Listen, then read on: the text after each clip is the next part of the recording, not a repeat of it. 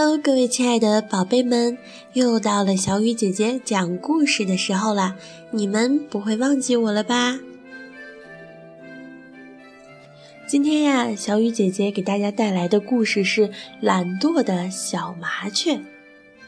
那么，故事就要开始喽。你们有没有盖好被子，认真的在听呢？有一只小麻雀，很懒惰。每天都会躺在雀巢中，张大嘴巴，等着爸爸妈妈给它找吃的。那时还小，爸爸妈妈怕它太柔弱，就带它去找。可是它渐渐地长大了，还是和原来一样。爸爸妈妈劝不过，只好任由它去了。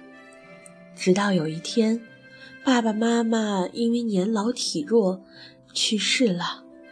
家里就剩小麻雀一个，它饿得没办法，只好自己去找吃的。它每天飞出去，胡乱找点吃的，填饱肚子就回去睡觉了，什么也不干。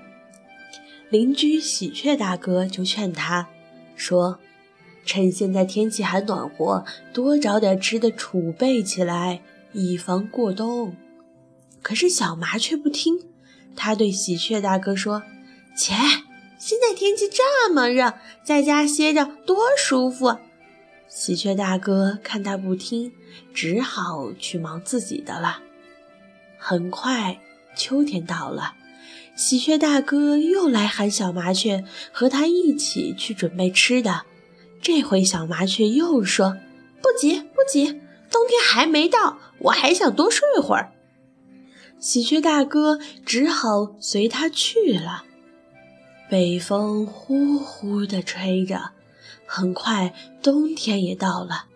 小麻雀缩着身子，在光秃秃的大地上艰难地找吃的。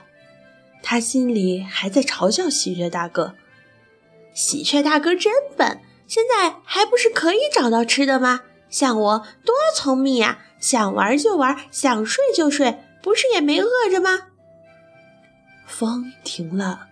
天间寂静了下来，要下雪了。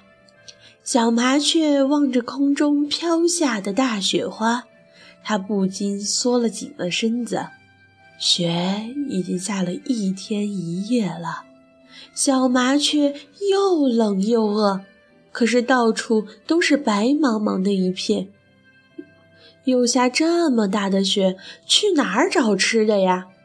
小麻雀这才想起喜鹊的话，心里好后悔，可是已经来不及了，因为时间是不会为它倒流的。雪终于在下了三天三夜后停了下来。次日清晨，喜鹊大哥在小麻雀的雀巢中发现了它的尸体。原来，小麻雀是被活活的。饿死了。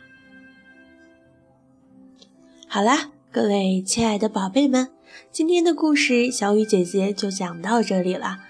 大家可不要像小麻雀一样哦，不要把什么事情都拖到最后，一定要多听老人言。那小雨姐姐这一期的节目呢，也要结束了。在节目尾，如果你喜欢小雨姐姐的话，可以让爸爸妈妈帮着多多转发哟。好了，小朋友们。晚安吧。